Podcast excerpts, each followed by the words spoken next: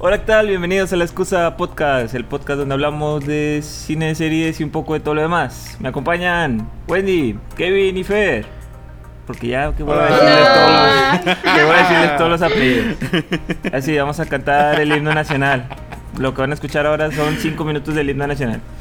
Tan, taran, dan, dan, dan, Empecemos. tan. Con el caso, con el caso, con el caso. mexicanos. saludo a la bandera, ¿no? Bueno, a mí me gusta mucho cantar el himno.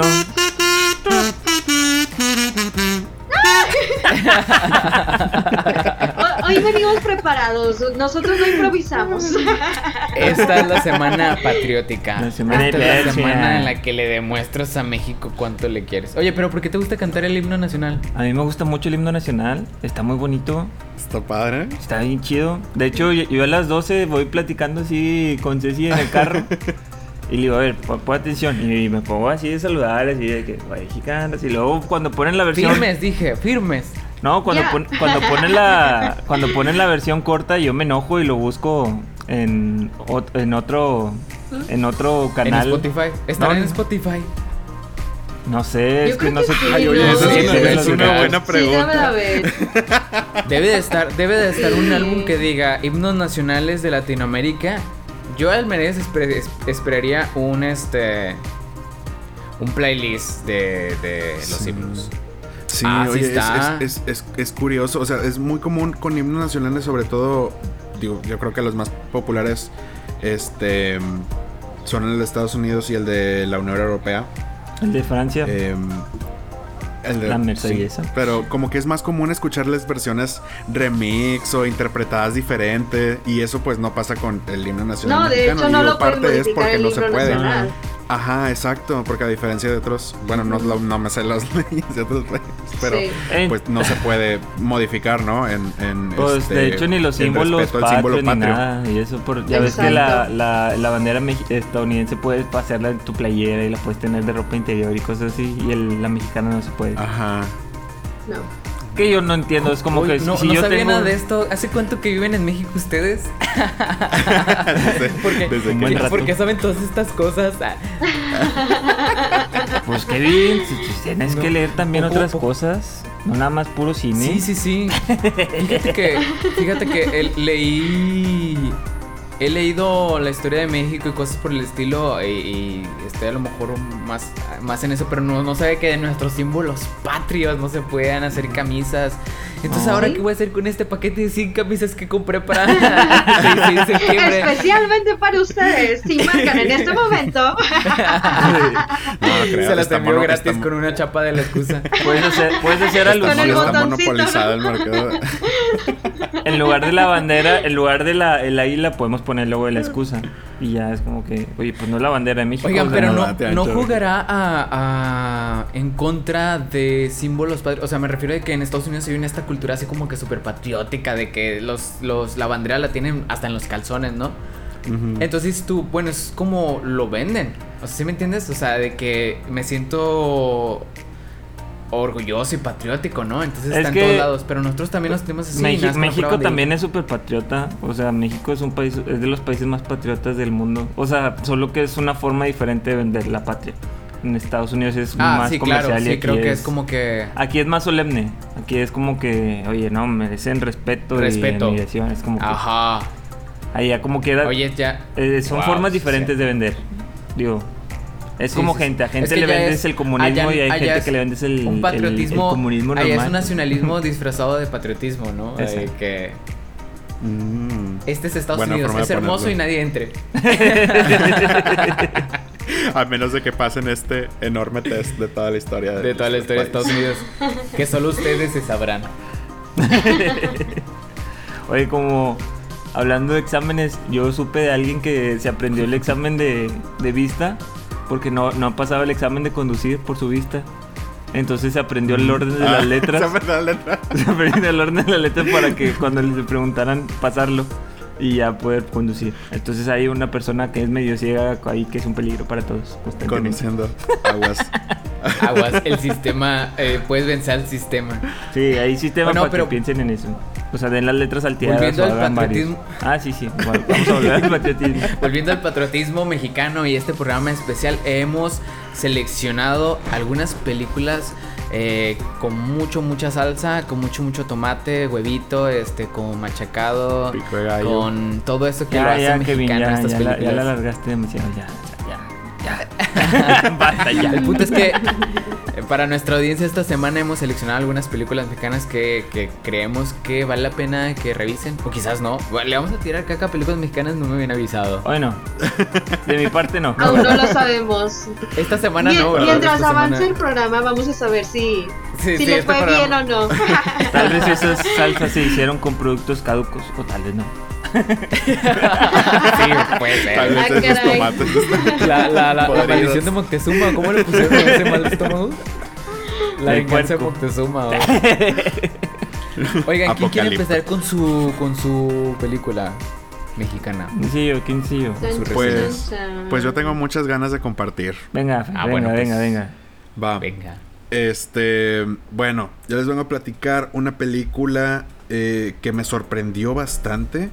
Eh, director mexicano bastante, bastante conocido por, por algunos de sus papeles. Tiene una buena trayectoria tanto en televisión este, mexicana, tanto internacionalmente con series en Netflix, que es José María Yaspic. Ya se escucha un nombre como actor. Y el año pasado eh, estuvo trabajando en su ópera prima, que es la película Polvo, situada en el pueblo de San Ignacio, en Baja California. Y se nota que es una, que es una obra hecha con mucho con muchas ganas. O sea, es una es, es un proyecto en el que trabajó y que realmente le puso mucha pasión Empeño, detrás. amor. Exacto, exacto. Y que, y que rompió algunas de las convenciones que yo pensaba que iba a, a tomar. Pero bueno, les platico un poco sobre esta película. Este se estrenó el pasado noviembre eh, del 2019. Es actualmente una de las candidatas a, a los premios Arieles. Ariel, ajá, creo que hablamos de ella cuando estuvimos ahí platicando las nominaciones a los Arieles, ¿no? Ajá, exacto. Y como en su momento tuve muchas ganas de verla. Lamentablemente creo que en taquilla no tuvo... eh, La recepción. no tuvo la recepción, no tanto en, en, en crítica, sino en que la gente la fuera a ver, ¿no? este, fran- francamente, cuando dices que pues vas a sacar una película y que tiene algo que ver con México y con drogas, yo creo que la primera asociación que haces es pues todos los clichés, ¿no? Ya estamos, ya estamos, ya, estamos medio Netflix saturados esos, con todas las series de narcos y del Chapo y de tantas cosas. Ajá, sí, sí, sí. Eh, pero lo que yo creo que no se hizo mucha difusión o no se conoció tanto es la, en mi opinión, excelente subversión de esos clichés al darte una historia que realmente el tema central no es ese. O sea, sí, en la trama tiene algo que ver y pues claramente, este, claramente el narco es un tema muy importante para esta región del país y que pues es gran parte de muchas de las historias de gran impacto de la región. Pero yo creo que aquí en- con esta película José María Jaspic logró impresionarme eh, dando una historia cuyo tema central realmente es la nostalgia y en sus palabras el paraíso perdido. O sea, lo que quería representar era el, la, la historia del personaje que regresaba a su pueblo natal y, y es una historia con la que él conectó mucho porque realmente San Ignacio era el pueblo de su papá, o sea, él sí creció ahí. Él nació en Tijuana, pero Oh. creció en este pueblo. Y, y este, la historia se sitúa en los años 80. El pueblo tiene poco menos de 300 habitantes. Entonces el setting está muy bien logrado. Este, filmado on-site.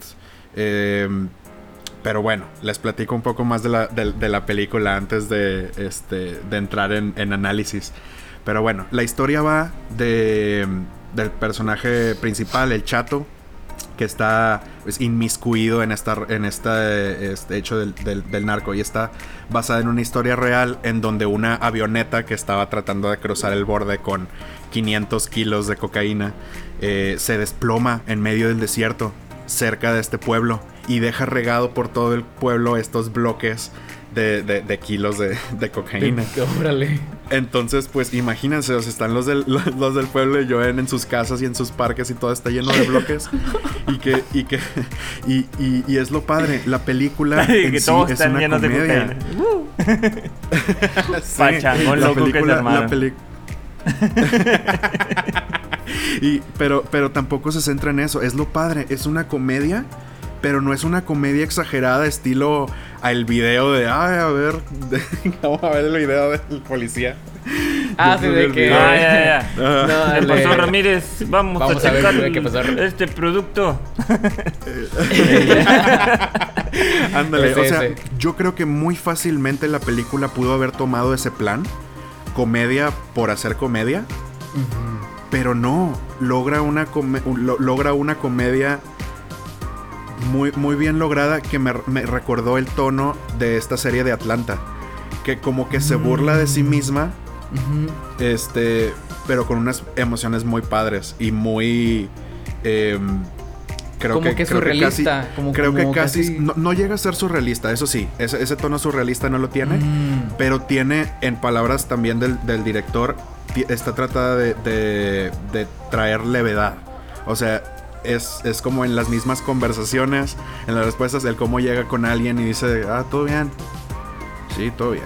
Ah, Eh. todo bien, no, sí, sí. ¿Qué ha pasado? Nada. Ah, o sea, es, es, es como que esta, esta levedad en las actuaciones y, y muy bien hechas le da un tono comédico. Tiene muy buen comedic timing. Ajá. Perdón por no usar una expresión en español, pero este que, que entretiene bastante. Y bueno, Justo en el, Fuera de eso, justo en el, en el episodio mexicano te tienes, te sacas tus cosillas gringas y oh, comedy timing, así. Trátalo de adaptar. No, pues, No, Pero no podemos con esto, Fer. A ver, Fer, Tiempo comédico. dijimos, hablamos muy bien en el contrato muy claramente que era el programa mexicano. Ay, cosas gringas, por favor. Es que, es que, es que Percho recuerda el tiempo en el que parte de Estados Unidos fue nuestra. Venga, venga. Y bueno, retomando un poquito la historia. Em, bueno, total, se riegan estos este, kilos de cocaína por la ciudad. Los del pueblo, pues obviamente, pues, algunos saben, algunos no. Muchos de forma inocente hasta dicen, oye, pues, ¿qué es esto? No. ¿Qué es esta harina? Cal, ¿Es harina Vamos- qué vamos onda? a preparar unos él, él termina, Tortillas. total, él, este, emproblemado con su, con su jefe, este, o con su patrón, este, se da cuenta que, pues, pasó cerca de su pueblo y le encarga. Dice, no, pues, vas y arreglas este, este desmadre.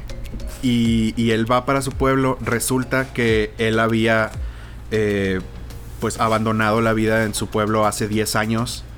Y este, este regreso a su pueblo para tratar de arreglar este desastre y, y quedar bien con su jefe, que obviamente lo tiene amenazado, em, se convierte en esta visita de nostalgia, con reconectarse con personajes, eh, con su familia, con este, su, su entonces pareja, y, toma esta perspectiva de el, el aire de nostalgia y el paraíso perdido, lo que dejó abandonado y cómo lo retoma y las relaciones que tiene con las personas ahí, ¿no? Y yo creo que crea una, una historia muy memorable y, y que rompe esas expectativas de, ah, sí, pues va a ser una película de narcos. Casi no se trata de eso.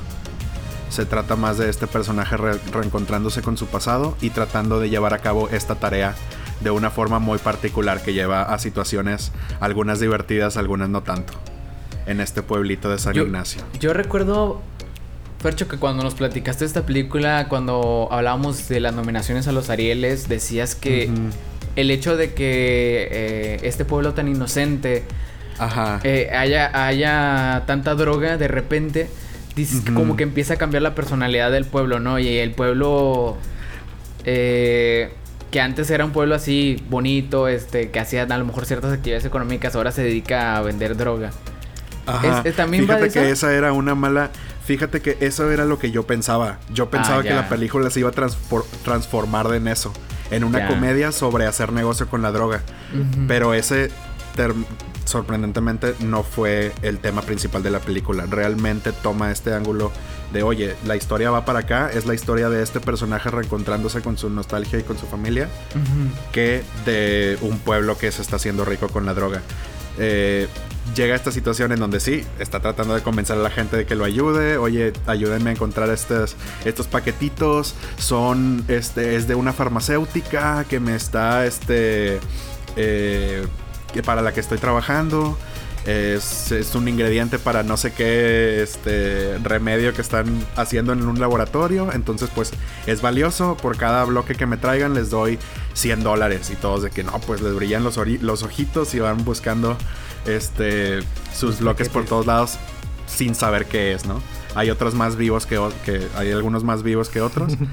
pero pero termina siendo esta dinámica en donde se está reencontrando con las personas y las personas este, a pesar de que algunos lo tienen en, alta estima por lo que era parte de su vida antes, eh, o otros que le guardan resentimiento por haberse ido, em, pues regresa y, oye, aparte está trayendo mucho dinero al pueblo. Entonces, eh, pues sí, crea dinámicas interesantes. Ah, crea, crea, dinámicas interesantes, sobre todo al reencontrarse con, eh, con su pareja que ahora está casada con otro de sus, de sus este, compañeros que ahora es el alguacil. Entonces, eh, pues sí, realmente está, está muy interesante la propuesta en cuanto a historia, está muy entretenida, las actuaciones son muy buenas, en mi opinión. este... Está creo que hasta por esta película dirigida por, por José María Jaspic. Exacto, sí, sí, sí. La Y en, las entrevistas se nota que es un proyecto que él traía muchas ganas de hacer. O sea que cuando le vino la idea, al, reconectarse con él, que nació en Tijuana, pero creció en este pueblo, eh, pues le llega la, idea, ¿no? Y nació de la nostalgia. Y por eso es el mm. tema principal de la película, más que cualquier, este, cualquier acción, intensidad o drama creado por el negocio de las drogas.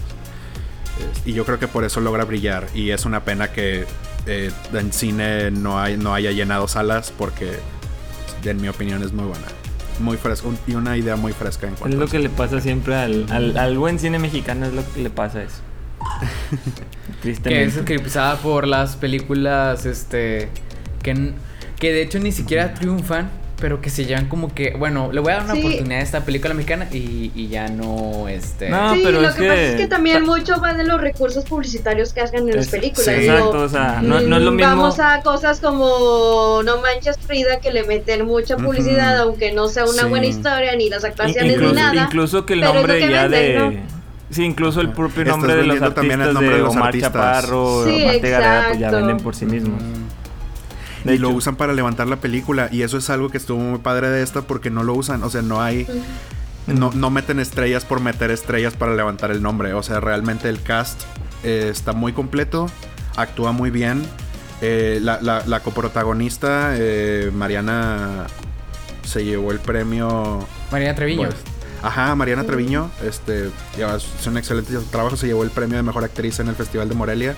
Que no es cualquier cosa por esta película. Este. Y. Y pues actualmente nominada también a mejor actriz por esta película en los Arieles este los Arieles. Este. ¡Wow! Creo que estoy viendo. Eh, me gustaría continuar con, con, una nueva reseña porque estoy viendo algunas similitudes en las cosas que comentas. Sobre todo en, los actores que se escogen, no se escogen como de que este es el, el nombre que quiero que vengas a ver, sino más bien, esta es la historia que quiero contar y aquí tengo actores, algunos conocidos, otros no, que me van a ayudar a contar bien esta historia. Exacto. No, no es como que no quiero que vengas a ver precisamente este actor. Yo esta semana me di la tarea de ver Sonora. Era una película que recuerdo haber visto anunciada en Netflix, porque es una película, entre comillas, original de Netflix. Y dije, bueno, pues eh, que es una propuesta de, que la compañía le está invirtiendo en, México para hacer estas producciones. Vamos a darle una oportunidad. Eh, entonces, pues también me sorprendió que no se ubicaba en la actualidad. De hecho, se ubicaba en los años 30 de México. Se llama Sonora la película para empezar. Sonora. Entonces, Sí, pues está ubicada en Sonora. Me imaginé. En Toma Sonora, lugar en pero Sonora. está hecho en el DF. Está hecho en el No, de hecho, de hecho, se llama sonora por- porque es como trata de una bocina que emerge mucho sonido, es muy sonora, entonces eh, ya. Es- Es, es, sí, es- Trata de una banda versátil. Es, la, es la vida y obra de los integrantes de la Sonora de ya, ya soy sonora, no soy sonora. Y luego la película número se llama Ya soy sonora. No, Y luego la tercera, la tercera se va a dirigida- llamar Conociendo a la banda Limón, así como algo así. La venganza Pero de debió limón. haber tenido un título como más de Ay, vida mía, ¿no? Como Margarita. Sí, sí, Vida mía, con- así se llama. Ay, vida mía. No, esta película se llama Sonora y está dirigida por Alejandro Springal. eh, y tiene o cuenta la historia de un grupo de personas porque por distintas razones se ven obligadas a viajar a- en un automóvil este por el desierto de Sonora, por un desierto súper súper súper castigador, ¿no? Mm. Y quiero hablar a lo mejor, no quiero tocar como que todos, todos los personajes, eh, pero al menos algunos puntos que como que hacen que esta historia se mueva. Eh, hay una eh, familia china. En Sonora al parecer había mucha inmigración china y eso le causaba conflicto a bastantes personas. Creo que en el gobierno se había iniciado con una, con una política para este, expulsar a la gente china de México. Y de hecho, eh, quiero, quiero primero puntualizar que de hecho sí hubo mucha inmigración china y sí hubo mucho este, matanzas y sí hubo mucho, creo que en, en, en Torreón es en donde hubo una masacre así horrible de, de- de- de gente china. Nosotros también tenemos nuestros, de nuestros demonios y nuestros pecados en el, en la, en la, en el maletero, ¿no? O sea, de que cuando recordemos eh, Alemania, cuando recordemos Estados Unidos, recordamos también que nosotros también tenemos nuestra historia de, de xenofobia y de, y de masacres. Eso me gustó esta película porque creo que es algo que no se cuenta de México, que también en algún momento lo fuimos, fuimos, no se nos contagió este, este, este, este aire de que nuestra raza era superior y de que teníamos que eliminar a los, a los que no eran como nosotros. Y, y esto hace que la historia se mueva en Sonora. En Sonora empieza esta, este, este persecución a los chinos al mismo tiempo que en los 30 que se tenía una depresión económica fuertísima en Estados Unidos que dice Fíjate, los Estados, dicen, los Estados Unidos dicen, estamos en una crisis económica horrible, no tenemos trabajo para nuestra gente, váyanse los mexicanos. Y eso, fíjate, cómo es expulsar a los inmigrantes, nosotros también expulsar a los inmigrantes. Entonces, hace que algunos mexicanos lleguen a Sonora. Entonces llega este un muchacho este a- de, de Estados Unidos, llega a los militares a expulsar a los chinos, los chinos se quieren ir porque pues los están este ya no son bienvenidos en Sonora y entre otras historias. Entonces resulta que se juntan en un automóvil que conduce una mujer que su esposo se enfermó de algo que comió, eh, un, un, este un militar un chino con su familia, eh, un hombre, un anciano y un este indígena de Sonora. Sí, los faltaba el indígena para parecer chiste, la verdad. sí, bueno, podría parecer. Y la verdad es que, la verdad es que esta, esta película, este, muy bien pudo haber sido chiste, muy bien pudo haber sido una obra de teatro, porque siento que trae como que elementos de obra de teatro. Pero lo importante es que se trata de que estas personas son muy distintas entre sí y tienen que llegar a, creo que van a Mexicali. Entonces tienen que atravesar el desierto y, y el viaje es muy tormentoso porque una, se tienen que enfrentar a que no se aguantan entre ellos y dos, el desierto no los va a aguantar tampoco. Entonces resulta que eh, se traicionan, se descompone el automóvil, se abandonan, se intentan asesinar entre sí. Y eh, hay, hay en todo esto una historia que está, yo creo, bien contada respecto a, que como que abraza de que mira, mira cómo siendo un mexicano tenemos estos demonios y mira que también tenemos estas bondades y eso los va probablemente no quiero adelantar, no quiero spoilear nada, hacer que sobrevivan toda esta toda esta serie de eventos que les van a pasar. En lo que creo que hace muy bien es en eso de que cada vez que parece que van a sobrevivir, como que algo algo los los los los retrasa, ¿no? O le pasan cosas malas. Este, las actuaciones están padres, este, son actores que creo que no he visto desde hace mucho o no son tan conocidos. Algunas caras dije, sí, sí lo conozco, no, no sabría decirte cómo se llaman los actores, pero sé que sí han estado presentes en producciones mexicanas en el pasado. Y creo que eso es bueno y, y, retomo de que no vas a ver al actor, vas a ver la película y creo que lo hizo muy bien. En cuanto a lo visual, eh, muy poco tiempo están en una ciudad, entonces muy poco tiempo podemos ver como los años 30 de México. Y la verdad es que le puse mucha atención a eso de que, bueno, nada más vi como 3, 4 carros, realmente no, no había tanta, tantos este, automóviles viejos. Eh, la, el, set podría decirse que, pues sí, se logra muy bien porque se mantiene esta arquitectura como de los 30, entonces se ve bien, se ve muy bien en la ciudad, pero realmente son como los primeros 15 minutos de la película y después se van al desierto y la verdad es que está bellísimo, la verdad es que el desierto tiene dunas, tiene este desierto que es este, este pozo con las serpientes y todo esto, entonces eh, está muy padre todas estas escenas, está muy bien logrado que se vea que están solos, que están abandonados, que el desierto no, no los va a, no se las va a dejar fácil. Entonces, este, me sorprendió también que tenían muy buena, ay, ¿cómo se dice la ropa? Se me fue la Vestuario. El vestuario, perdóname. Sí, el vestuario se me hizo que también estuvo muy bien logrado, se ven bien, se ven como de la época. Entonces, este, buenas actuaciones, eh, entre decentes y buenas. Y una historia que creo que está padre, que está original, que no se trata de nada más que sobrevivir, de que eh, aguantarse entre ellos. Entonces, no, no, no siempre se tocan estas historias así como de que no es la típica comedia romántica. Definitivamente aquí no hay romances, muy poco, si es que lo hay. Se trata de sobrevivir, se trata de reconocer los demonios.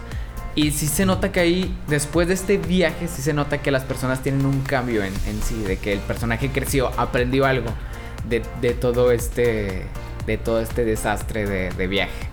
Entonces, Sonora es una película que está en Netflix desde el 2018 y se la recomiendo para ver en esta semana patriótica.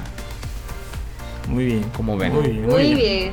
Suena muy bien. De, de hecho, fíjate que lo que me comenta Fe, lo que comentas tú, y parte también de la que voy a traer yo en un, en un rato más, este, me, me suena a que dicen, esta es una historia muy original. Y también Fer lo mencionó, y también la historia que yo vi son, son historias frescas, son historias que pocas veces hemos visto, no es como que la misma historia que hemos visto siempre, o sea, si ya estás cansado también de ver como que la misma historia de siempre de, de Hollywood, de la misma comedia romántica, porque aceptémoslo, la, la gran mayoría son iguales.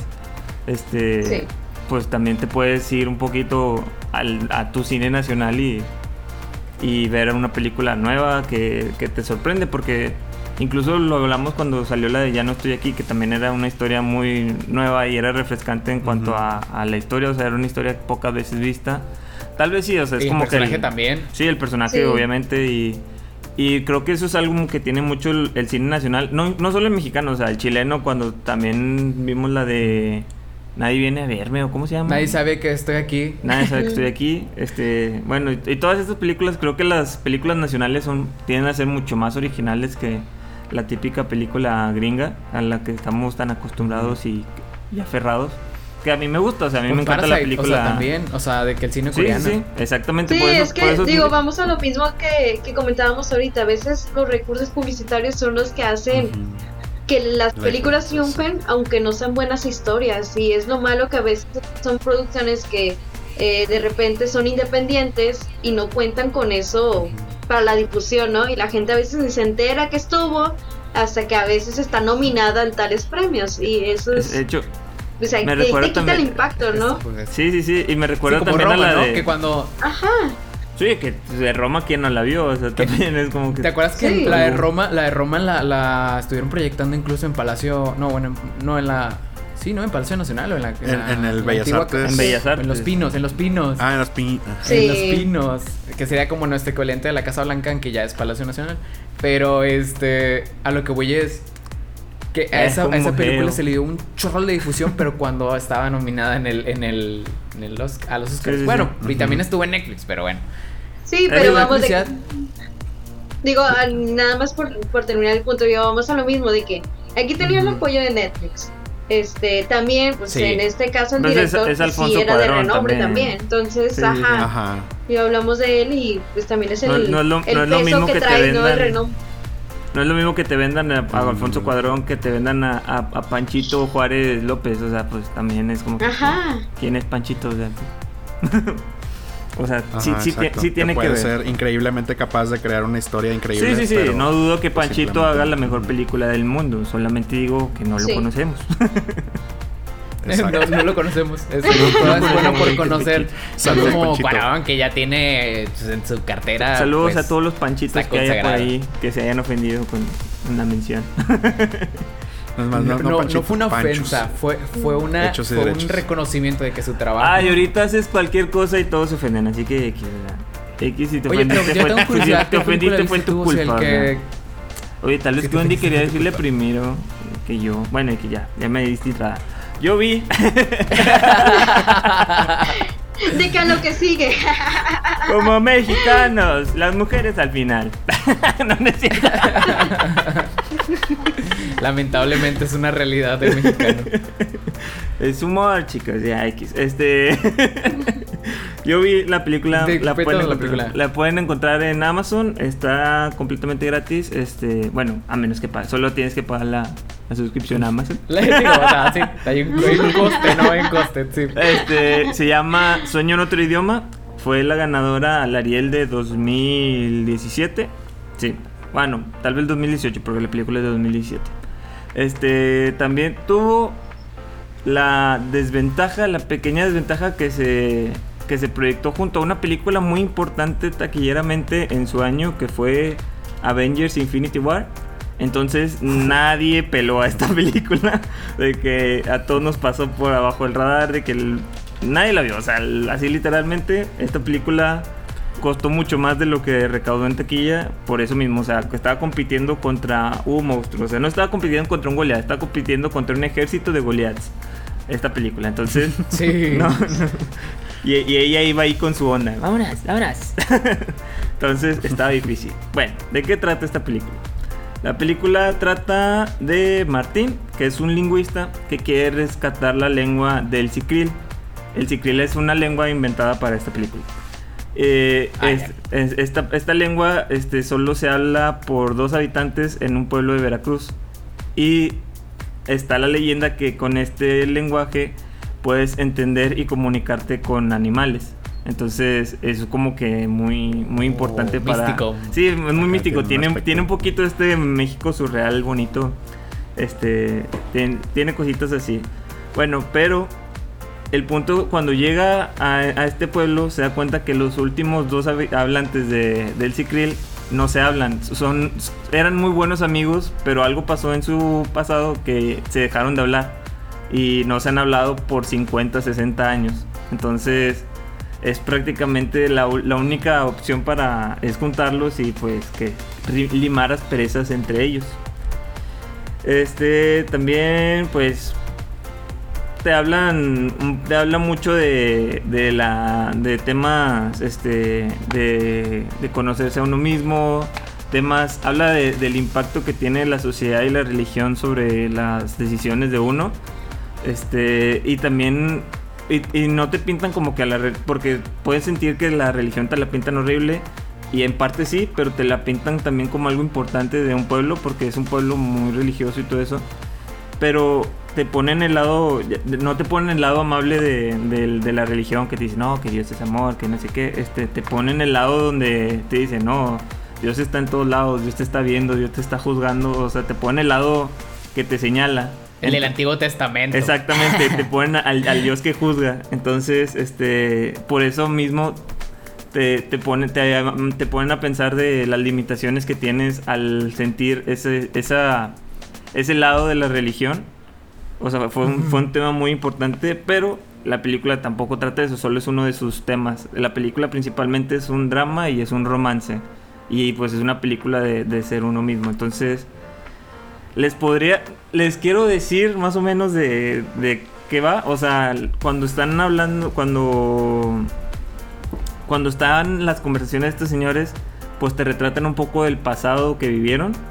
Que es un pasado muy interesante, o sea, te, te demuestran la historia de el, el cómo eran antes, sus amigos, o sea, cómo este, le estaban este, cómo se estaban involucrando en el, en el, en el pueblo cuando eran jóvenes, cómo se involucró una mujer entre ellos y te dan, o sea, te dicen que los dos se enamoraron de la misma mujer, uno se quedó con la otra y que por eso se separaron. Entonces, te dan, luego ya te dan otro giro, o sea, no es precisamente que ese sea la raíz, o sea, te dan un giro muy interesante que estoy tratando de no, después de, de no contárselos para que vayan a verla porque la verdad vale mucho la pena el no saber lo que viene.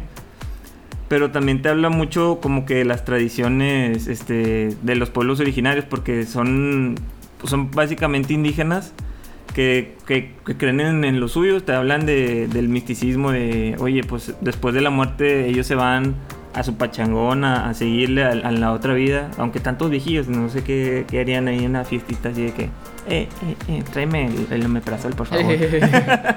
Estás, li- estás liberado de, estás liberado ya de los de los límites del cuerpo de las ataduras del Sí, cuerpo. ya, sí, sí, ya. sí. Puedes festejar, puedes festejar más allá de los límites.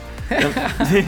Oye, uno de estos hablantes de, del, del sicuil este, solo, solo habla ese idioma, o sea, no habla. Uno habla español y sicuil y el otro solo habla sicuil. Mm. Entonces, y vive un poco alejado del resto del pueblo, que es un pueblo muy pequeño. O sea, pero él vive aparte, es como el ermitaño de, este pueblito pequeño. Y lo conocen como el loco, Pues no el que no sé qué. comunicar. Sí, sí, sí. Y de hecho, por eso la, la gente lo, lo segrega y los niños lo conocen como el loquito del pueblo y nada, porque nadie lo entiende, o sea, no se puede comunicar. Es como si alguien Ujú. llegara aquí hablándote de quién sabe qué cosas que no entiendes. Y En- ajá. exactamente saca de onda, Wow. o sea, lo entiende, o sea, te habla de ese contexto de que, oye, pues tal vez no estamos, estamos prejuzgando a alguien simplemente por el hecho de que no lo, no lo, te- no lo terminamos No, de entender. O sea, que es La simplemente... barrera eso. del lenguaje lo hace un loco. Sí, sí, sí. También te habla de temas de, de que, por ejemplo, en este pueblito hay, hay un- hay- es muy importante la radio porque pues no tienen muchas formas de... de Comunicarse. Sí, de- no de comunicarse, sino de entretenimiento. O sea, no hay, no hay como que no Ah, hay un centro ya. comercial, no hay un cine, no, o sea, es un pueblo muy, muy pequeño. Entonces, hay una clase que te hablan en... ¿Cómo se llama? Que te- es una clase en inglés en el, en el programa. Pero, y el lingüista le dice, oye, ¿y por qué no aprendes sicuil? Y le enseñas al pueblo a hablar sicuil. Y él dice, no, o sea, la gente quiere hablar inglés para irse a, a trabajar a Estados Unidos. O sea, también te habla, tiene esos temitas de, oye, no, o sea, ya a nadie le importa las lenguas desapareció en mayas. primer lugar, así de que. Exactamente. O sea, te cuentan un poquito también de, de esas cosas. Entonces, es una película muy bella. Es una película hermosa en su fotografía. O sea, no me acuerdo cómo se llama. El, ah, se llama Tonatiu Martínez. El fotógrafo. Es una fotografía muy, muy bonita. Entonces, está muy bien filmada. Yo creo que también, nada más por, por cómo es, este, visualmente es, muy atractiva y no dura tanto. Yo pensé cuando la, iba a ver, yo dije, nada, va a durar dos horas, dos horas y algo. No, dura hora y media. En hora y media te la avientas y está muy, está muy corta. Es muy... Te tarda un poquito en arrancar, eso sí. O sea, sí tiene como que un inicio medio lento. Pero ya que agarra, ya que te agarra, no, no te suelta. O sea, yo la vi a las 2 de la mañana y estaba súper entretenido con ella. O sea, no es como esas películas que a las 2 de la mañana te duermen. Para nada. Entonces, esta película... Comprobado. No te, no te, no te, no te da sueño. Sí, nada, nada. T- Tiene, ganó el, el premio ah, en el Festival de Sundance. De hecho, a la mejor película en 2017. O sea, sí tiene su, su prestigio. Su renombre. Sí, sí, iba a competir por el premio. Bueno, estuvo nominada a 16 Arieles en su año. Y nada más que no entró a la categoría de, direc- de dirección porque el director era parte de las, per- de las personas que elegían a los nominados. Entonces como que lo vio poco Ah, ético y todo eso. Por conflicto. Ah, ya. Exacto. conflicto de interés. Entonces, sí, Sí, hubo cierta sí. controversia cuando ganó la película, porque dijeron, no, pues ganó porque él está en el, el jurado y todo ese rollo, o sea, pero no, la, la verdad cuando la ves dices, no, o sea, la película, no sé contra quién haya competido, tal vez sí compitió contra otras muy buenas películas, pero la verdad sí valía, sí, sí vale mucho la pena esta película, se les recomiendo muchísimo. También tiene mucho, mu- tiene mucha drama, tiene mucha, tiene mucha comedia. La verdad el, el ah, ¿cómo se llama este señor? Egidio, Eligio, no, Evaristo, perdón. Estaba leyendo. Se llama, los personajes se llaman Isauro y Evaristo. Para que vean lo viejitos que son estas personas. O sea, miren esos Sí, nombres. de la vieja escuela. Sí, sí, sí. Son, son nuestros Ruby May. El, el señor Isauro es, es todo corazón, que es el señor que solo habla el cicril. Es, es todo corazón, amas a este personaje, o sea, es súper tierno, o sea, todo, ves la- lo difícil que le ha vivido el señor y, y lo solo y lo emocionado que está por hablar con, por poder hablar con su amigo. Entonces, es, es, es una película muy enternecedora, la verdad, sí, se la recomiendo mucho preparen ahí un Kleenex, o sea, no es como que sea el desborde de lágrimas, no, pero sí te saca alguna que otra, o sea, nada más un- uno tengan ahí preparado por si las dudas. Porque sí, está muy, muy conmovedora esta película, se la recomiendo muchísimo. Y está muy bien actuada, la verdad. Está, o sea, por todo yo le veo muy buenas cosas. Nada más esa parte del principio que le cuesta un poquito Es arrancar. un poquito lenta, pero. Pero al ok. principio nada más, ya después te empiezan a soltar, ya nada más que junten a los dos señores, oh, la película, pum, pum, pum, pum, pum, pum, con todo. Está muy bonita, la verdad. Entonces, véanla, vayan a verla. Contraten su prueba gratis de Amazon y vayan a ver esta película. Es la primera que deben de ver, ¿no? Aprovechenla. Exactamente. ¿Tú, Wendy, Bueno. qué viste esta semana? Esta semana yo les traigo una película de animación que está producida de hecho por Guillermo del Toro dentro de sus producciones. Está dirigida por Jorge Gutiérrez, probablemente muchos no conocemos sobre él, pero es una persona que es un animador, es un artista, es un ilustrador y bueno, justamente se trata del libro de la vida. Y bueno, Oye, aquí ¿sabes por qué? Disculpa sí. que te interrumpa, pero este animador yo creo que sí lo van a conocer muchos por sus Ujú. trabajos como en la de Mucha Lucha y por el tigre... Ah, ¿cómo se llama sí, el de tigre? Nickelodeon, El tigre. sí. Al tigre. ¿El sí, tigre? sí, sí. Es, es como que tenía así sus pin... eh, Ay, se llamaba el tigre... mm, ¿Cómo se llamaba? Ay. Sí, no, no recuerdo, no recuerdo el nombre, pero creo que esa era una de Nickelodeon, si no, si no me equivoco. El tigre Manny, las aventuras de Manny Ajá. Rivera se llamaba. Sí. Sí, de hecho creo que actualmente creo que se está preparando él algo para Netflix, tal cual para la plataforma y también Ay, dentro de la sí, dentro de la animación. Entonces, la verdad sí, yo creo que sí vale la pena seguirlo porque algo que me impresionó de esta película justa- digo, me encanta que las historias a veces cuando son se tratan de, de México y así, muchas veces se centran en, bueno, justamente esta historia se centra un poquito en lo que es la tradición del Día de Muertos. Creo que me adelanté un poquito a la, a la época, pero hablamos de México, ¿no? De lo cultural, la riqueza cultural que tiene México. Y, y la verdad me encanta ver esta explosión de colores, estos naranjas, rosas y todos esos colores vibrantes que, que como que es un sello muy característico de México, ¿no? De, cuando piensan en México es eso, fiesta y Catrina y, y justamente eh, es lo que refleja él. Lo que me gustó mucho es ver el estilo de animación. Creo que a mí en lo personal me encantan las animaciones, me gusta mucho ver los estilos de animaciones, entonces sí, probablemente voy a apoyar mucho este sector en los próximos. En Pero- eh, eh, Pero sí, digo, justamente eso es lo que me gustó, que por ejemplo, esta película, aunque tal cual no sea mexicana, sí está dirigida por alguien de, de México. Entonces aquí se refleja un poquito del talento que tiene. Este, un poquito hablándoles de la historia, es una historia donde van, tre- bueno, cinco personajes, ¿no? Los principales. Uno es obviamente la Catrina, otro se llama Xibalba, que es el que reina el reino de los olvidados. Este, y hablan de tres niños que al último, pues, en, en lo conforme pasa el tiempo en la película, pues ya son adultos, ¿no? Que es María, es Manolo y es Joaquín. Entonces, prácticamente la, la historia, aunque la historia, para mi punto de vista, creo que es algo muy convencional, de que esto, de que los dos luchando por el cariño de la niña y cuando son grandes, pues uno se va a terminar casando con ella, ¿no? O a estar con ella. Este, creo que funciona bien, o sea, creo que, que lo- en cuanto a cuestión visual, funciona muy bien esta historia. Digo, te digo, y, y algo que me gustó de la animación es que, por ejemplo, los personajes son muy como marionetas. Se les nota de que en sus brazos como que esta silueta tipo marioneta y creo que es, eso es algo que al menos yo no lo había visto en otras eh, animaciones de este tipo. Sí, que es parte del diseño. Que... es parte del diseño del mundo, ¿no? Entonces está muy bien todo Sí, sí, sí. Entonces, digo, te digo, en cuestión de cómo crean los personajes, creo que están muy bien hechos, muy bien ilustrados. La Catrina la ves súper empoderada, súper bella, hermosa, la verdad les quedó súper bien. Este, pero sí, contando un poquito de la historia, básicamente es de que la Catrina y Chivalba hacen una apuesta de quién se queda con el amor de la niña. Uno, Manolo, de corazón súper noble y así. Joaquín, aunque no es malo, o sea, sí tiene como esos conflictos de entre el bien y el mal, ¿no? Como que está en mm. ese limbo de no saber qué onda.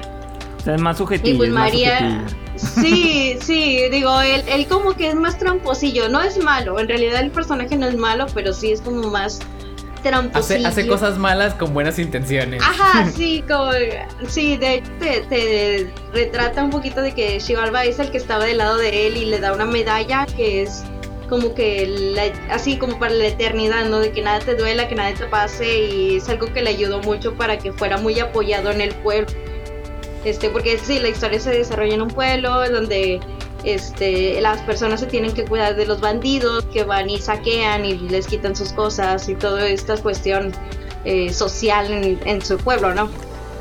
Pero sí, básicamente de eso se trata la cuestión. Y lo que me gustó, la verdad, sí es de que el personaje de María es como no de eso de, ay, me voy a dejar enamorar. No, ella era como empoderada, ¿no? Está. Sí, sí, sí. Y, y, hemos hablado de, esto, de que a veces el empoderamiento a veces puede ser más forzado. Y la verdad, yo creo que en, esta película no lo sentí así. Sentí, la sentí genuina, la verdad sí sentí que era un personaje genuino. Digo, yo creo que es. La Catrina, la verdad, me encantó. Yo me enamoré de la ilustración de la Catrina. para mí, sí, me, se llevó mi corazón desde que la vi. Dije, ay, está, está genial, está bellísima. Pero sí, digo, eh, regresando un poquito con la historia, creo que es una historia muy típica que podemos ver a lo mejor en otras muy similares, que a lo mejor nada más cambia el, el contexto, nada más cambia eh, tal cual los nombres de los personajes y la ilustración de los personajes, pero pero creo que sí funciona muy bien para verla en familia, para verla en un domingo. Fíjate eh, Para verla el fin de semana, el día patrio, tal cual. Creo que funciona. Podría, sí.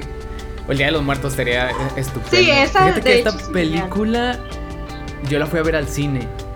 Y la fui a ver con mi mamá. Este, ay, no recuerdo en qué año se estrenó, pero lo que, lo 2015 que tiene esta película, creo que anda por esas fechas.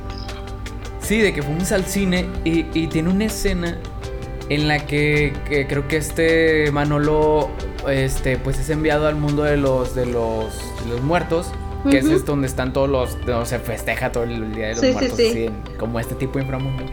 Y se encuentra con su mamá que ya ah, se ha muerto.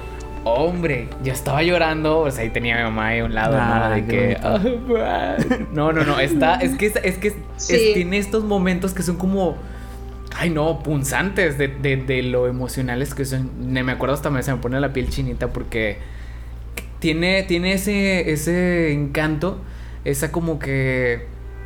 No, tiene, esa película tiene alma. Esa película tiene alma. Se le nota el corazón. Sí, sí, sí. Ah, la música, quiero. Es algo que. Música. A eso iba. De hecho, a mí me encantó todo. Incluso las versiones de canciones como Creep, que es una de las que cantan dentro del de toda la película. Me encantó, de verdad. Yo la disfruté mucho, de verdad. Aunque te digo, regresando a la historia, aunque sea muy típica, yo creo que sí vale la pena en cuestión visual, este, sonora también. O sea, funciona muy bien. En general funciona muy bien y que la puedes disfrutar con cualquier persona que estés, que le encante la animación. Sí, es familiar. Sí, es súper familiar, este, está muy bonita la historia. De hecho, lo que quería decir de la música es que aparte de que tiene muy buenos covers de canciones, tiene también de fondo una música de Guillermo Santoyola. que fue ah, quien compuso este The Last of Us, ha compuesto música para videojuegos, para distintas películas. La guitarra que él tiene es un argentino, Dios de mi vida, o sea, bendecido con, en sus manos y hace cosas estupendas con la guitarra. Súper reconocido mundialmente. Y en esta película saca este, este feeling mexicano que le sale estupendo. O sea, esa guitarra, yo a veces me pongo a trabajar con esa guitarra de, esta, de la música de esta película. Está súper, súper encantadora. Sí, de verdad yo creo que, que así, en, grandes rasgos, yo creo que esta, esta película sí merece el apoyo. Como, aparte hablamos de un mexicano dirigiendo, yo creo que, que ahorita nos sentimos muy patrias y ese es el punto, ¿no? Digo, pues, hay películas que aunque el origen no, no tiene nada que ver con México, así, hay muchos mexicanos involucrados, no muy lejos en la película de Spider-Man, el, ay, se me fue el nombre, pero que es de los multiversos. La que salió hace poquito. Sí, que salía el Spider-Man como que más, más grande, ¿no? Más grande, que salen como hasta el Spider-Man Porky. Eh, sí, no, que salen varios, pero no, se me fue el nombre. Pero es una película en donde participaron muchos mexicanos. Entonces, digo, apoyar este tema de la animación. Para, bueno, para empezar, yo no tengo mucho respeto a la animación, porque creo que es un trabajo que requiere. Es un trabajo que a veces tarda literalmente años. Y una película, por lo general, una película con personas, ¿no? Normalmente a lo mejor tarda que un año, dos años, por lo general, en filmarse. A veces arranca, no sé, puede arrancar hoy y puede salir hasta dentro de siete años, ¿no? Entonces, por eso para mí la animación tiene bastante respeto. Y de hecho, ahorita que, que Josiel comentaba un poquito de, de la película anterior, de las lenguas, de que hablaba una lengua diferente. Nada más como para mencionar el dato de la animación, de que dentro de México se está haciendo mucha animación y hay de hecho un proyecto que se llama 68 Voces, que es un proyecto que son cortos animados como de un minuto y que habla justamente de, de que cada corto es de diferente, de una diferente lengua indígena de México. Entonces, digo, nada más como un extra de que si se quieren poner muy folclóricos, Pueden buscarlos en internet, 68 voces y... 68 este, voces. Ajá, y Un minuto de corto de, de, cada, de cada lengua. Órale. Ajá, sí. Pero se y se me hacen poquitas voces, ¿eh? Ajá, y, se me, y ha de ver más, ¿no? Sí. Ha de, ver, ha de ver miles de voces en, en, en, me atrevería a decir. O sea, son tenemos bastante riqueza este, lingüística en cuanto a pero sí, o sea, está súper buena la idea. Fíjate que sí, definitivamente le voy a dar una visita a 68 voces para ver esto. Debe ser una experiencia, o sea, decir, wow, o sea, no manches, todo esto. Está no sabía que la boca humana podía expresar tantos, tantos sonidos. Sí, sí, sí. Digo, eh, eh, digo, yo creo que, que, Porque dentro de un idioma, dentro de un idioma más que significado, o sea, hay cosas que el mismo idioma dice que son importantes. Digo, por, a, lo mejor es muy cliché el ejemplo, ¿no? Pero, y a lo, y a lo mejor tampoco es real, pero que dicen que de los, este, es que viven en el Ártico tienen 20 palabras para nieve. Bueno, en el mundo de donde hablan la, la lengua, el simple hecho de las palabras, las estructuras que usan, es un nivel más allá de lo que es importante para ellos y las lo que usan para comunicarse. Sí, sí, sí, la verdad es que la lengua es, es, es muy... O sea, es tan, es tan limitante como el liberador en varios aspectos de decir, bueno, es que en mi lengua no existe el, por ejemplo, el, el, el, lo, no sé, el gracias. En mi lengua no existe, como en el sí, sí, ¿no? En el de Otraki no hay gracias. no existe una palabra. No existe una palabra para ser agradecido. No, no, existe el agradecimiento en esta cultura. Es lo que define también como que tu cultura, o sea, tu cultura es que en mi, en mi lengua se reconoce más estos, estos, eh, estas naturalezas humanas que tenemos, ¿no? De que, por ejemplo, el agradecimiento cosas por el estilo, no sé. Lo que, sí, sí, sí, o sea, principios como eso, de que ah, nosotros tenemos un, término que utilizamos para agradecer por la comida o para bla, bla, bla, y significa tal cosa. Significa respeto a la tierra o etcétera, etcétera. Este, o lo que dicen de náhuatl, de, que te extraño se dice, no me sé la palabra de náhuatl, pero que es, es decir, te busca mi corazón. Te busca mi corazón, ajá. Algo así como que incluso lo expresa mejor que, que, que el simple el simple ya no te extraño, ¿no? Había una, había una palabra en Nuik que es como este pueblo que está en el Ártico, no, en el Ártico, en el, no me acuerdo dónde está, creo que está en el norte, muy, muy en el norte, que era la ese sentimiento de que estás esperando a una persona y que estás tan inquieto que incluso te asomas para ver si ya llegó. Ese, ese, ese me encantó de que no recuerdo bien la palabra, pero sé el significado. Ajá. Ah, Es está súper es- padre. Es el, es el término de. Me recordó el principito. de me dices que vas a venir. Si me dices que vas a llegar a las 8, me voy a poner feliz de las 7. No sé qué ahora dice, pero. Ah. Ah, sí, exacto. exacto. Sí, sí, sí. Esa es, es, como el, que es el mood. Sí, sí, sí. Y te van a poner una música bien chila, así como que tú en la ventana esperando a que llegue.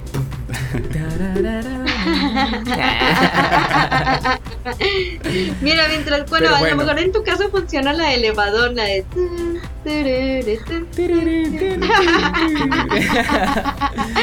Pero bueno, yo creo que podemos concluir que definitivamente hay muchas películas mexicanas que, que este, pueden estar requisadas con lenguas. Estaría estupendo que se, que se hicieran más películas en otras lenguas, pero al menos tenemos películas en el español que, que- es el más predominante, buenísimas. Que son historias originales, que son historias con actores que, que le echan ganas, que definitivamente este, ese trabajo como, como que hay una seriedad en su trabajo, incluso cuando hay comedia, que, que brilla. Entonces definitivamente se hacen buenas películas en México. Es, es, es una mm, mentira que en México solo se producen películas malas. Es que a lo mejor lo que retomamos es que a veces no se publicitan como, como a lo mejor esperaríamos y también nosotros no las abrazamos como, como deberíamos. Pero este películas que triunfan, que van a Sundance y ganan, que van a la academia y ganan, como que hacen que de repente más gente joven quiera decir, oye, yo también quiero hacer una película como esta. O sea, yo pude haber hecho una Roma, yo pude haber hecho esto, yo pude haber Sí, hecho. sí. Entonces, esperamos sí, sí. que Sí, es que abrir esto- el panorama, ¿no? A final de cuentas son oportunidades y es inspirarte y, y digo, también está padre esto de decir de que yo vengo de México y, y la verdad hice una película fregona, o sea, así, esto es lo que sí, sí. queremos ver. Reflejar, ajá, de que, mira, pues, la verdad es que eh, ahorita en México no había una oportunidad para que vean lo chingón que soy, pero vengo para acá y miren que aquí también brillo. Sí, sí, sí, definitivamente. Eso es algo que nos distingue bastante. Sobre todo apoyamos bastante a los mexicanos que están afuera y que están haciendo cosas. Sí. Siempre, siempre. Eso es algo que nos distingue muchísimo. Lamentablemente no pasa mucho cuando están aquí en México todavía esos mexicanos. Se tienen que ir a otra parte.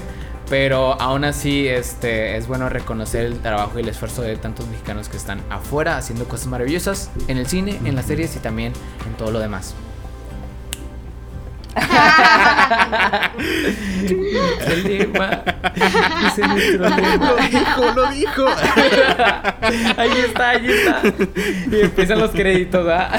Ya sé. Ese día Kevin logró triunfar en todo lo que se propuso.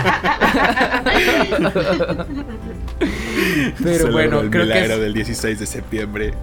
Es hora, es hora de pasar un poco las noticias. Este. Y ya este. Me dio mucha, me dio mucha curiosidad algo que escuché esta semana eh, sobre los Óscares. En el 2024. En el 2024. 2024 han propuesto que solo se nominen a mejor película aquellas que tengan ciertos criterios de diversidad. Es lo que, es lo que quería, quería, quería platicarnos social un poco. Decían que en orden de que para ser nominadas tienen que tener al menos un personaje que sea mujer, que sea de una minoría, que sea a lo mejor de una este de la comunidad LGTB LGT, ¿cómo es? LGBT. LGBT, LGBT plus. Sí. Ajá, exacto. O ¿qué más? Creo que son esos. o se me está olvidando alguien, me una disculpa, pero empezó un crit- eh, muchas críticas respecto a esta medida. Creo que mucha gente leyó el, el- el título y dijo, o sea, ¿cómo vas a hacer una película con todos estos personajes? Pero no, no, no, no. Eh, Lo que le están pidiendo a, a- a las este, productoras es que al menos entre sus personajes incluyan alguna, algún personaje que tenga estas características. No tiene que ser de que un personaje... Uno de cada uno, no es un checklist. No es un checklist, más bien es, fíjate que al menos tenga a una mujer eh, en, el, en, el, en el proyecto que sea protagonista. No, ya veía a Scorsese retorciéndose. ¡Ay! ¿Qué voy a hacer? no tengo más opciones. Tendré que ponerle peluca. Se me cierra. a- Se me cierran las paredes. Ah, O sea, Robert De Niro. no, este, este, muchas personas creo que se fueron por ese tema y no, creo que no es tan complicado, este, definitivamente hay películas que por, o sea, que a lo mejor por historia que es, ajá, sí, que vas, que puede ser complicado, ¿no? O sea, no es lo mismo una película de actualidad que probablemente sea muy sencillo añadir cualquiera de personaje con estas características. Pero como tú dices, si vamos de época que a lo mejor no se daba tanto esto o X cosa, mm, ahí es donde pueden sufrir un poquito el, el nivel creativo, ¿no? Al final de cuentas vamos a, a que queremos ver libertades creativas en diferentes aspectos. Ajá, claro, exacto. O sea, uno, quisiera que esa diversidad se notara de forma orgánica, ¿no? O sea, que realmente en las visiones artísticas se fuera reflejando como se refleja en la vida diaria, ¿no? Porque finalmente lo que estamos viendo es un espejo de, lo que nosotros vivimos, obviamente amplificado por tanto el proyector como por la capacidad de crear historias, ¿no? Lo que es la ficción. Pero, digo, es, controversial. Es controversial, definitivamente. Aunque creo que también te da la oportunidad de contar historias que a lo mejor por no empujar a la gente que lo haga no se han contado y vale la pena. Este, sí, claro. Yo sé que yo sé que que cuando también, cuando le das algunas direcciones a, ciertas personas, pues te hacen películas muy buenas con, los recursos limitados. Si es que se, si es que el tema es que se está limitando a las opciones, que no lo creo. No creo que se esté limitando, más bien se está Ya regresé. Y aparte nada más uh. es el 2024, o sea, entonces Justo estamos platicando de esta nota que tú, traías de, la noticia de que los Oscars, los este... Yo, yo opino que es una limitante creativa el obligar a las personas a contar historias con ciertos con ciertos parámetros. O sea, cuando lo pones, digo, por la gente que está de fondo, o sea, la gente que, está en dirección, escritura y lo que sea, me vale, me vale que eso, porque al final de cuentas, quien hace la historia, pues no o sea, no, realmente no me importa si la... Exactamente, o sea, lo que importa es la historia que estás contando en pantalla. O sea, si, si la historia que estás contando en pantalla trata de... El escritor quiere que trate de cierto tema, pero tú como... Pero, por ejemplo, un productor dice, oye, pero queremos que tu película sea la que compita por nuestro Oscar. Entonces ya tienes la limitante creativa de que, oye, bueno, mi historia tal vez iba sobre este tema, que ahora tengo que cambiar para que entre en los en los en las categorías que ahora te está exigiendo el Oscar para para para pues para poder para poder llegar o sea no sé no estoy no estoy completamente de acuerdo está curioso porque me, me lo hiciste ver de otra de otra forma porque sí a, a, lo mejor y el efecto que cause digo no sé también esto es este adelantándome pero a lo mejor, a lo mejor y esto crea que las películas tengan a tener un, un scope o que sean más amplias en cuestión de, de, casting o digamos que tomen una perspectiva más, más grande. Porque, oye, si lo, si lo reduces, o traté de verlo, si lo reduces a, oye, es una película que tiene un protagonista y solamente hay tres personajes en toda la película. Oye, es una historia muy pequeña o es un, es un cast muy limitado ahí es en donde te pones trabas, donde dices, oye, estoy tratando de contar una historia muy específica en un contexto muy específico. O sea, mira, por el simple hecho de, hacerla así, una película que haga yo como un mexicano en un contexto latino, este, tal vez tiene más chances de entrar a, la lista de los Oscars que una película de Martin Scorsese que siempre usa actores blancos en un contexto de Nueva York, que no sé qué, o sea nada más por los por la pura lista, yo, yo, yo, ya tengo más posibilidades de, que mi película entre al lado de, de un de Martin Scorsese un Quentin Tarantino que no son precisamente conocidos por usar siempre actores diversos y usar temas de, inclusión en sus películas. O sea, el punto es la historia. O sea, la historia que tienes que contar, cuéntala como tú la quieras contar. Está bien, si, si vas a poner, pon a una directora, pon a un director de fotografía gay, o sea, no, eso no importa, o sea, porque, porque es, la, es la gente que está contando la historia.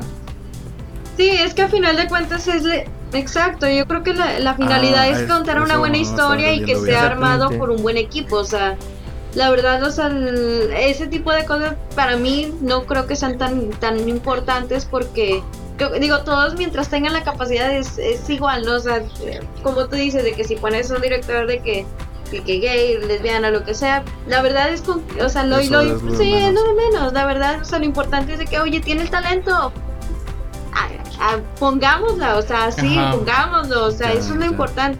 En cuanto a actuaciones, crear personajes así, pues digo, voy, yo también coincido en el punto de, de Ociel que a veces puede ser limitantes creativas, porque sobre todo cuando ya tienes una visión de la historia, ¿no? Exacto, o sea. Si queda, está súper bien, digo, si queda está súper bien porque no es forzado y eso, eso se lo eso el público lo agradece, que no sean personajes forzados, eh, independientemente incluso a veces del personaje, ¿no? A veces lo sientes forzado y la película pierde pierde peso, o sea, lo, lo hablábamos también en, en, ¿cómo se llama? En la de Aves de Presa de Harley Quinn que que decíamos, oye, las escenas de acción son muy buenas, pero la inclusión sí se siente muy, muy a huevo. O, oye, en esta película, por ejemplo, la de Los Ángeles de Charlie, se siente también súper, súper de a huevo la, en la inclusión. O sea, se, cuando se siente forzado, no, no lo disfrutas. O sea, la historia te viene valiendo cacahuate porque no, no te interesa. O sea, porque dices, oye, pues es que se nota que no me estás contando la historia que me quieres contar. O sea, se está contando que le metieron mano, le metieron tijera y, y no es lo que tú realmente quieres. Exactamente. Y estás cumpliendo con el checklist. Estás cumpliendo con el checklist. Y no es eso, no es un checklist. Y, de hecho, este. También va de eso, de que se contraten a personas más diversas en los estudios para que hagan actividades que apoyen a que se cree ese cuento de historia. Aunque sea una historia bélica, de hecho, o sea, de hecho vi, esa parte que decía que, si va a ser una historia, por ejemplo, 1917, que no habría problema porque pues entiende el contexto histórico de, de la historia que estás contando, o sea, que, que no haya... Exacto.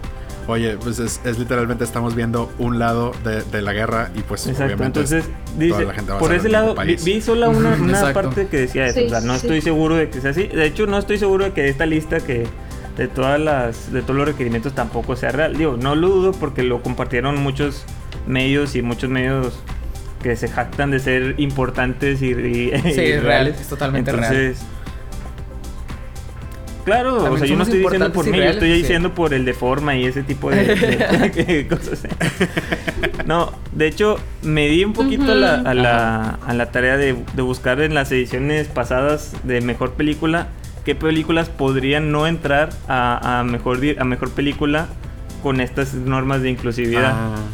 Entonces estaba, estaba viendo precisamente el irlandés, no sé si entre, porque es una película de puros hombres, de puros hombres blancos, este, que están en un contexto así.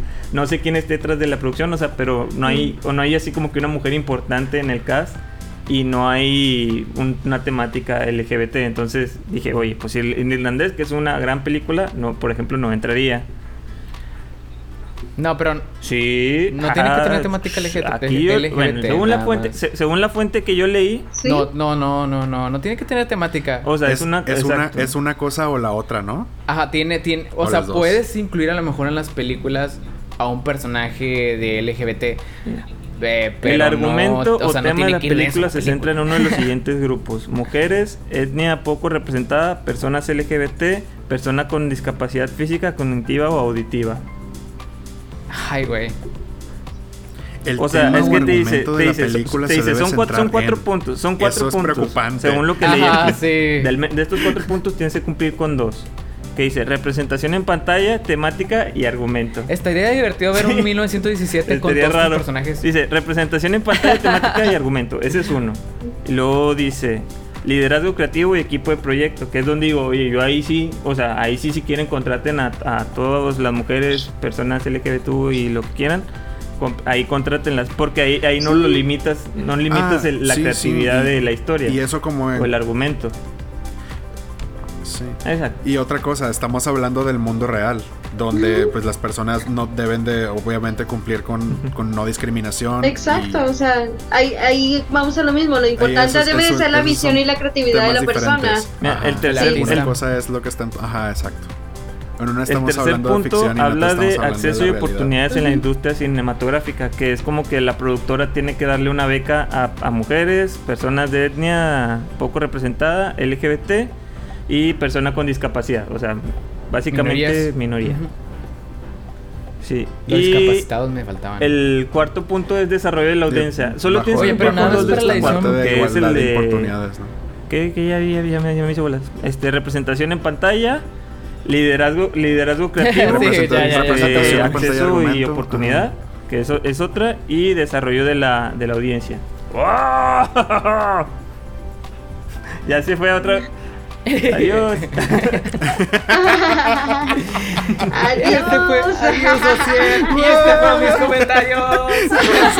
le abrieron los le, le- le abrieron la, la compuerta de expulsión. cállate, cállate. Fue silenciado. Fue silenciado. El FBI lo acaba de, cerrar los micrófonos. Pero bueno, yo creo que, con estas eh, reseñas y con esta noticia nos quedamos. Este. Espero que disfruten sus fiestas patrias. Pueden seguirnos en nuestras redes sociales. Tenemos Facebook, YouTube, estamos liberando los videos. Tenemos Instagram, tenemos TikTok. Ya próximamente van a poder ver más contenido ahí muy divertido. Aparte de reseñas, aparte de- de lo que ya les traemos a la mesa, más contenido aún. Claro que sí, porque los Exacto, queremos. que les puede divertir, que pueden compartir y disfrutar junto con nosotros. Entonces nos escuchamos la próxima semana y nos vemos también. Guiño, guiño. Hasta la próxima. Hasta luego. Hasta luego.